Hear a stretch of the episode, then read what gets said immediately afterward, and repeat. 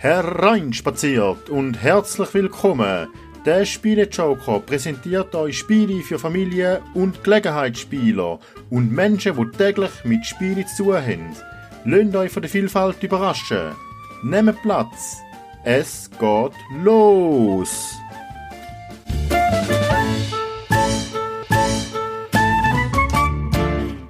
Interview im Gespräch mit Michael von Board Gamebox. Hallo Michael, herzlich willkommen zum Interview. Ähm, ich wollte dich oder ich werde dich interviewen betreffend das Spiel digital und den Spielen, die kommen. Was ich aber zuerst von dir wissen möchte, du hast ja einen Verlag.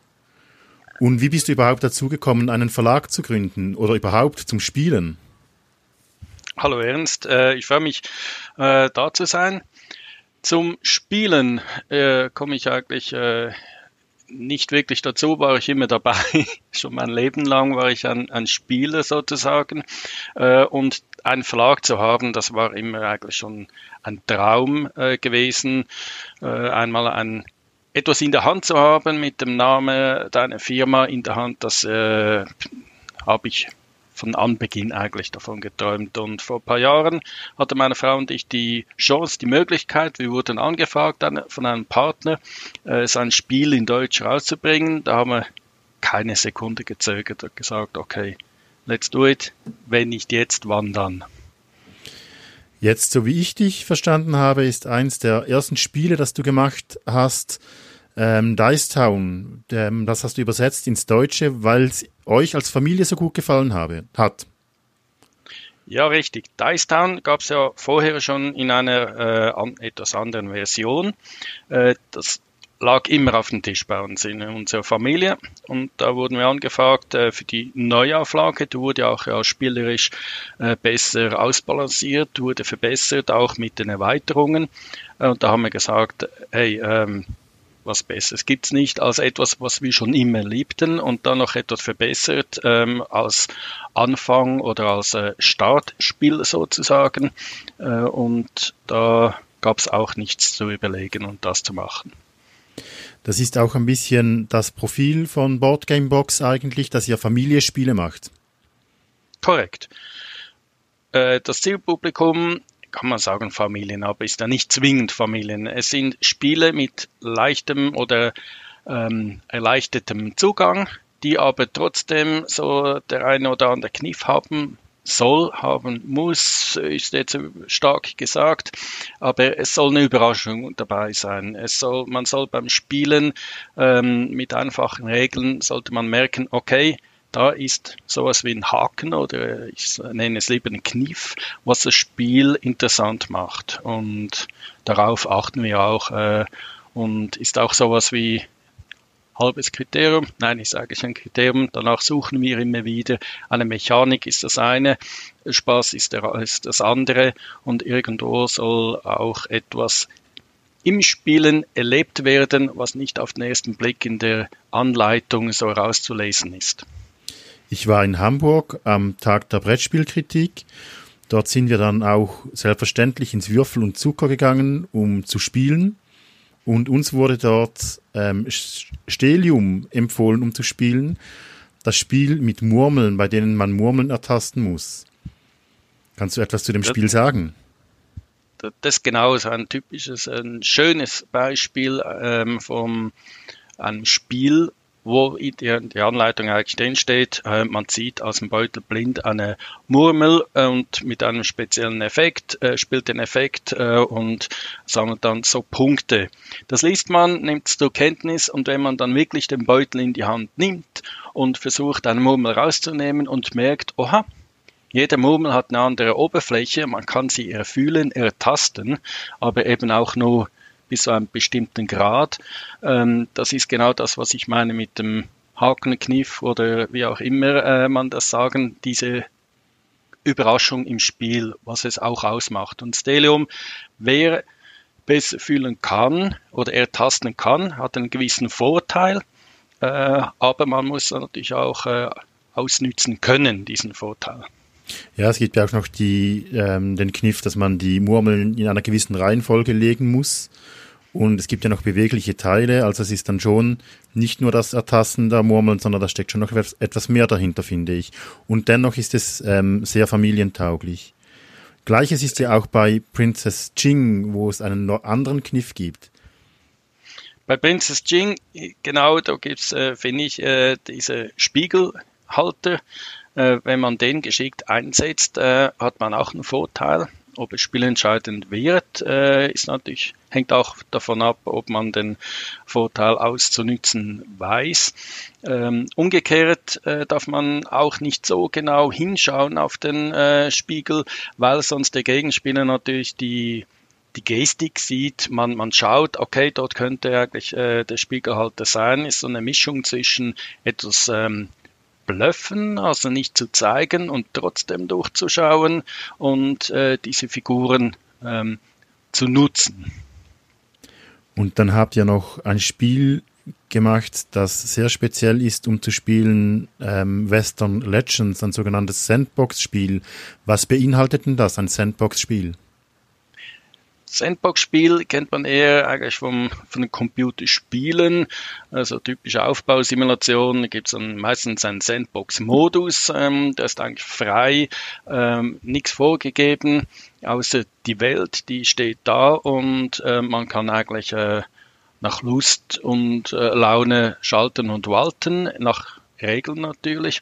Beim Sandbox-Spiel Western Legends äh, ist das umgesetzt. Man hat eine, einen Charakter, äh, und der ist meistens neutral. Es gibt auch bestimmte, die haben schon eine Vorbelastung in der Vergangenheit, äh, wie Billy the Kid, der ist natürlich schon als Gangster quasi auf die Welt gekommen.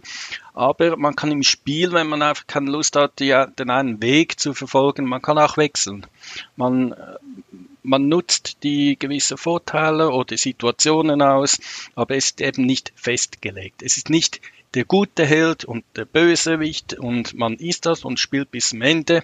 Ähm, eben, wenn man zu lange zu gut war, raubt, raubt man die Bank aus oder beraubt ähm, den anderen Spieler und schon ist man ein Gesuchter. Und das macht eigentlich ein Sandbox-Spiel aus. Und dann habt ihr ein Spiel, das es sogar geschafft hat, auf die Empfehlungsliste des Spiel des Jahres zu kommen, Draftosaurus. Ein Spiel, das wir auch in der Familie jetzt oft schon gespielt haben, das ich noch rezensieren werde, das mir sehr gut gefällt. Was ist das Alleinstellungsmerkmal für dich gewesen, um Draftosaurus ähm, zu übernehmen? Draftosaurus, das mit der Empfehlungsliste ist immer noch äh, ein positiver Schock. Äh, wir sind natürlich sehr stolz. Bei Draftosaurus ähm, eben das Draften hat man meistens äh, mit Karten und diesmal eben mit den Meeples. Ähm, das war für mich so der Ausschlag. Ich mag sowieso Dinos äh, und von dem her hat das eigentlich sehr gut gepasst. Muss man auch nicht mehr ähm, weiter suchen. Was mir aber was ich danach aber auch gespürt und gemerkt habe, man kann das Spiel mehrmals spielen und fast jede Situation denke ich, äh, okay, ich hätte den auch anders legen können.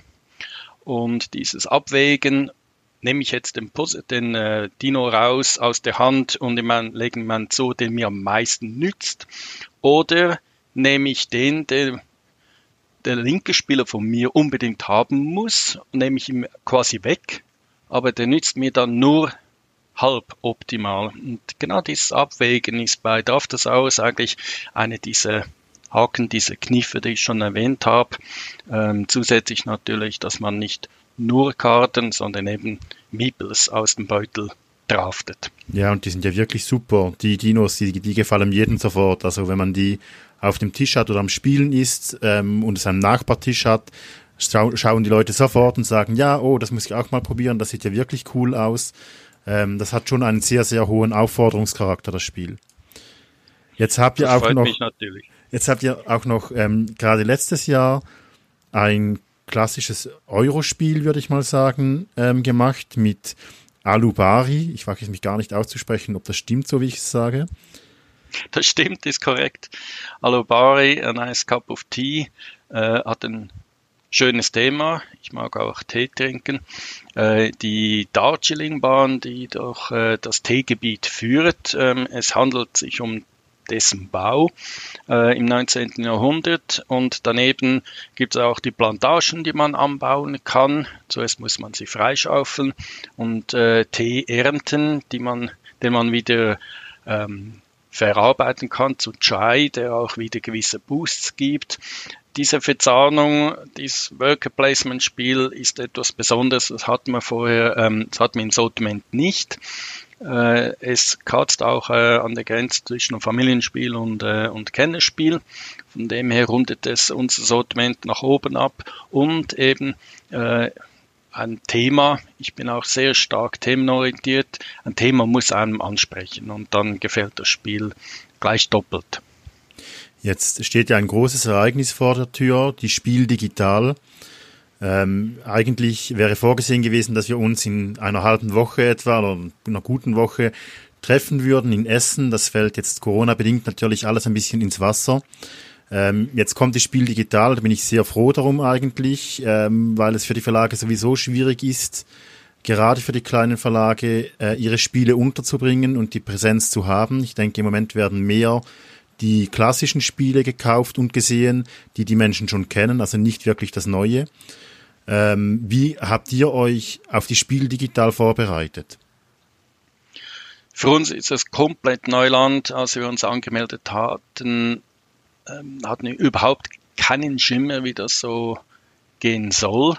Wir bereiten uns vor, äh, wir richten ein äh, kleines äh, Aufnahmestudio ein und da werden wir auch äh, live äh, Neuheiten präsentieren, Spielerklärungen machen. Äh, wir sind kein Verlag, der jetzt jedes Spiel schnell digitalisiert programmieren konnte, um dann auf äh, den Plattformen als fixfertige Software präsentieren zu können. Deswegen ähm, beschränken wir uns jetzt auf die Live-Schaltungen von uns äh, als Verlag und werden da aber auch äh, Neuheiten präsentieren, die erst noch in den Handel kommen werden. Und da denke ich, da können wir schon die eine oder andere Überraschung äh, bieten. Daneben haben wir vorgängig äh, von vielen unseren Spielern und eigentlich auch von fast allen Neuheiten haben wir Erklärvideos ähm, äh, machen lassen, die wir natürlich auch gerne präsentieren, so dass man sich ein Bild von den Neuheiten machen kann, so wie halt äh, richtig an der Messe geht man auch an den Tisch, lässt sich ein Spiel erklären und spielt es dann.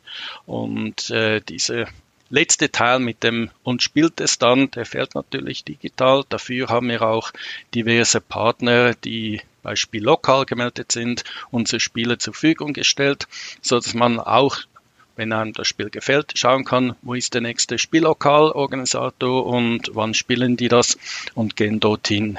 Und so denke ich, haben wir das Maximale aus unseren Möglichkeiten rausgeholt. Dann sind wir schon eigentlich bei den Neuheiten, die kommen werden, ähm, so bis Weihnachten. Das sind ja zum einen mal die Erweiterungen.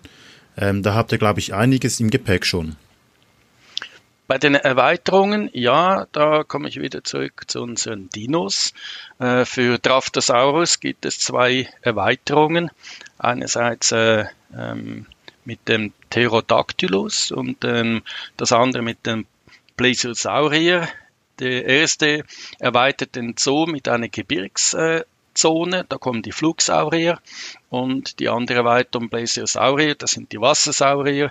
Ähm, dort wird der Fluss verlängert und entsprechend kommen die Wassertiere ähm, unten an den Zoo ran. Beide Erweiterungen haben so ihre Eigenheiten. Bei den, äh, bei den Flugsauriern äh, muss man in einer gewissen Reihenfolge äh, die, die Nester mit dem einen neuen Saurier ähm, äh, bevölkern. Dafür kann man verschiedene Boni rausholen.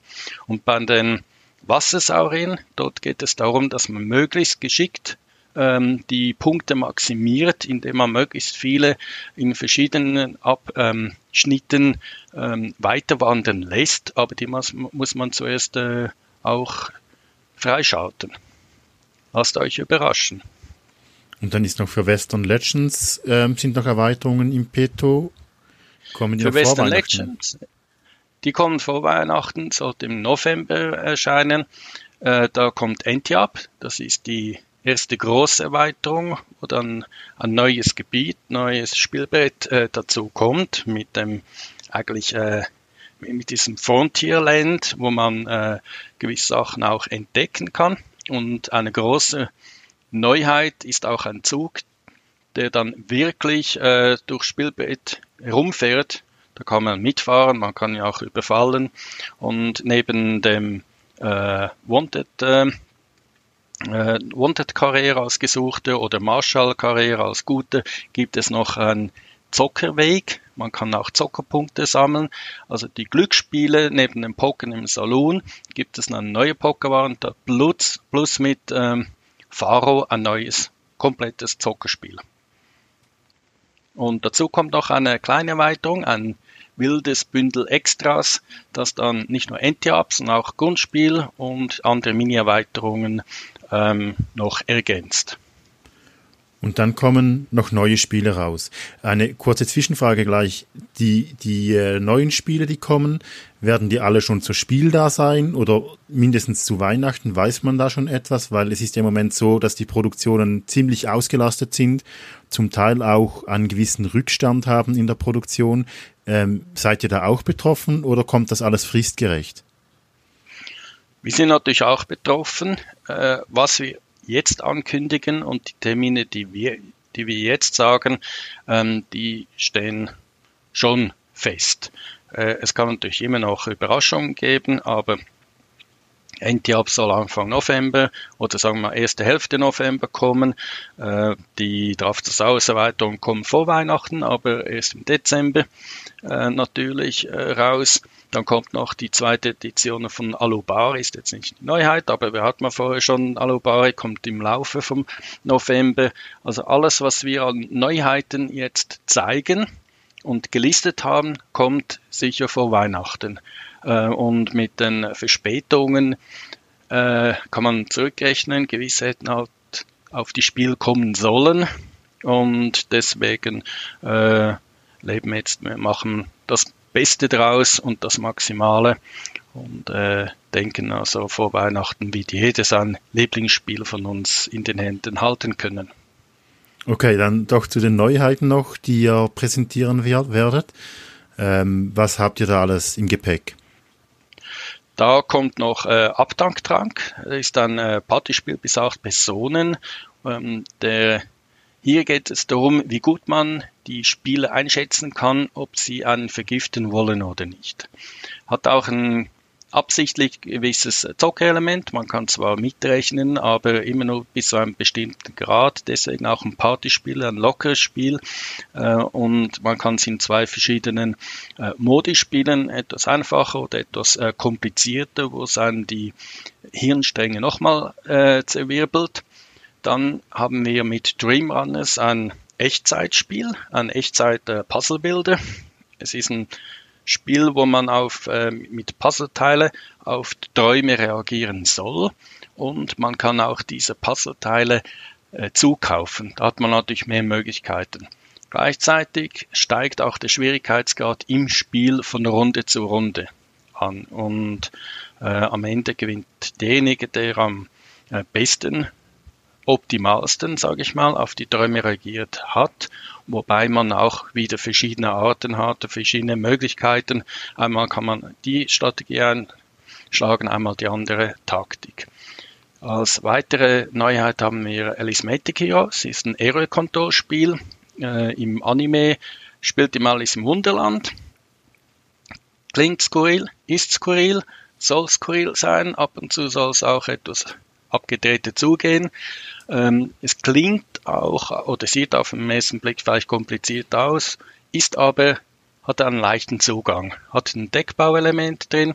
Es geht um die Beherrschung der Gebiete und gleichzeitig die Eigenschaften von verschiedenen Alices äh, am besten ausnützen. Auch hier geht es darum, wer am meisten Punkte hat. Am Ende von 14 Runden hat gewonnen. Und was äh, im Laufe vom November, Ende November da kommen soll, ist Dragon Parks. Das ist ein auch hat Draftelement drin, diesmal nicht mit Dinos, sondern mit Drachen, sind Karten, und zwar durchsichtige Karten. Jetzt darum, dass man meisten Besucher anlocken kann. muss man aber aufpassen, ab und zu werden die Drachen etwas böse und fressen einen, den einen oder anderen Besucher weg. Ist ein zugängliches Spiel ähm, im Stil von Draftosaurus. Und dann habt ihr noch ein erstes Kartenspiel. Ich glaube, ihr hattet bis jetzt noch kein Kartenspiel, aber neu ist ein Kartenspiel im Programm. Das ist richtig. Mit Hakakure äh, ein Stichspiel, das hat man gar nicht drin. Ähm, erfüllt auch wieder die ja, Anforderung oder das Element leicht zugänglich. Stichspiel kennt man ja vor allem in der Schweiz auch mit dem JAS, aber bei Hagakure hat jeder noch Nobori-Chip und da kann man den einen oder anderen Vorteil zum richtigen Zeitpunkt ausnützen. Das gibt noch ein Zusatzelement rein, da kann man sich entweder gegen Negativpunkte schützen oder man kann seine Karten, die einem nicht gefallen, austauschen oder man kann die Karten vom Gegner anschauen und so sich einen Vorteil rausholen, um dann möglichst viele Stiche in dieser Runde zu machen. Und zur Abrundung ähm, habe ich noch ein Zweispielerspiel bei euch entdeckt. Zwei-Spieler-Spiel, da haben wir bisher Pencil Jink gehabt und jetzt kommt Kern. Kern ähm, kommt mit äh, süßen kleinen detaillierten Figuren äh, dazu. Es geht um Schamanen, die im Frühjahr äh, versuchen, möglichst viele Monolithen zu errichten. Derjenige Spieler, der zuerst drei Monolithen errichtet hat, hat gewonnen. Jetzt kommt's aber ähm, spezieller dran. Die Monolithen haben Eigenschaften und wenn man draufkommt, werden die aktiviert. Und da gibt's jede Menge. Das heißt, bei jedem Spiel, bis man wirklich alle Monolithen durchgespielt hat, muss man schon ein paar Dutzend Mal spielen ähm, und erlebt eigentlich immer wieder neue Kombinationen. Das andere, die Aktionen, die zur Verfügung stehen, die sind äh, auf Blättchen vorgegeben, die werden immer geflippt.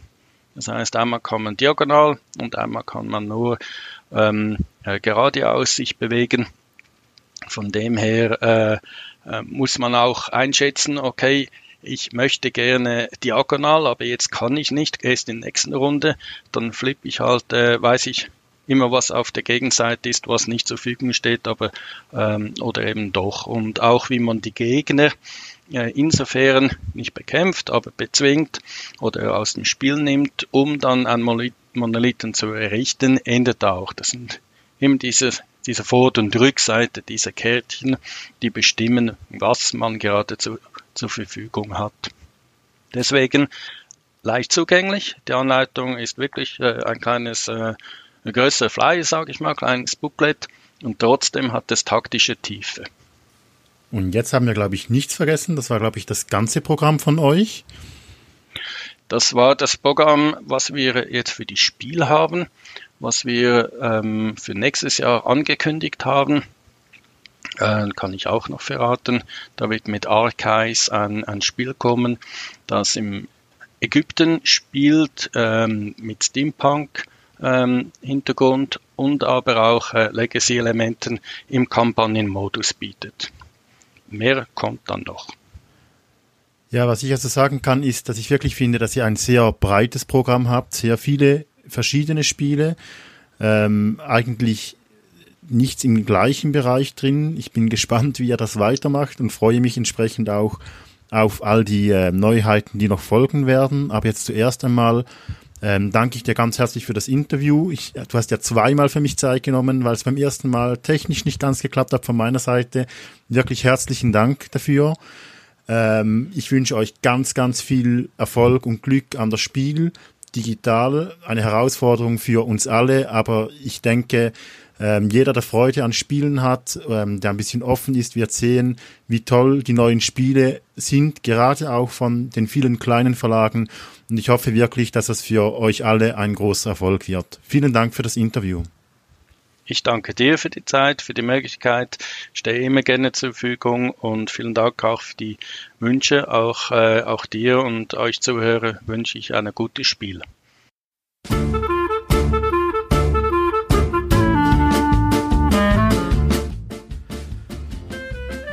Das wär's vom Spiele Joker.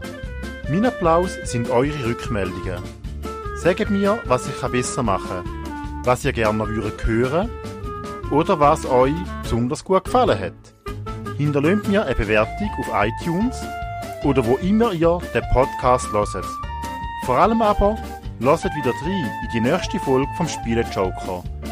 Danke fürs Zuhören und bis bald in der Manege.